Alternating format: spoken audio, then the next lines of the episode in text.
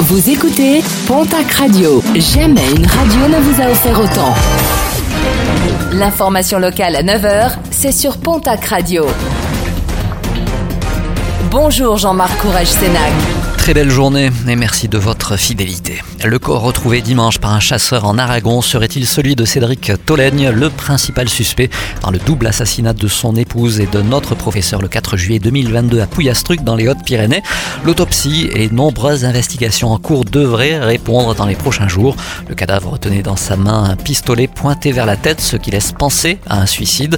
Également retrouvé à proximité un casque de moto ainsi qu'un sac dans lequel des munitions ont été retrouvées.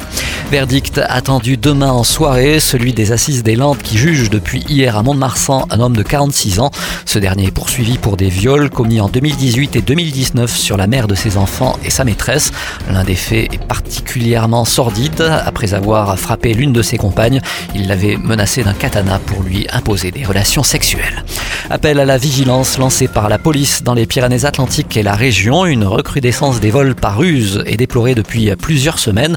En début de mois, deux dames ont été victimes de ces voleurs sans scrupules, des individus qui prétextent un traitement des chenilles ou de verre à bois et en profitent pour dérober des objets de valeur comme des bijoux par exemple.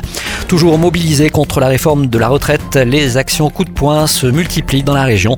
Hier, les aéroports de Pau-Usin et de Tarbes-Lourdes-Pyrénées ont été visés par des coupures d'électricité.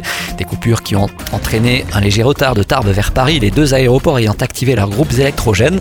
La CGT Énergie Béarn Bigorre a également revendiqué avoir coupé le courant dans le quartier où se situe la maison de François Bayrou à Bordère. La permanence du député aux Pyrénéens Benoît Mournet a également été vandalisée avec des jets d'eau sur la façade, ce que déplore le préfet. D'autres actions sont prévues avant la grande manifestation de jeudi.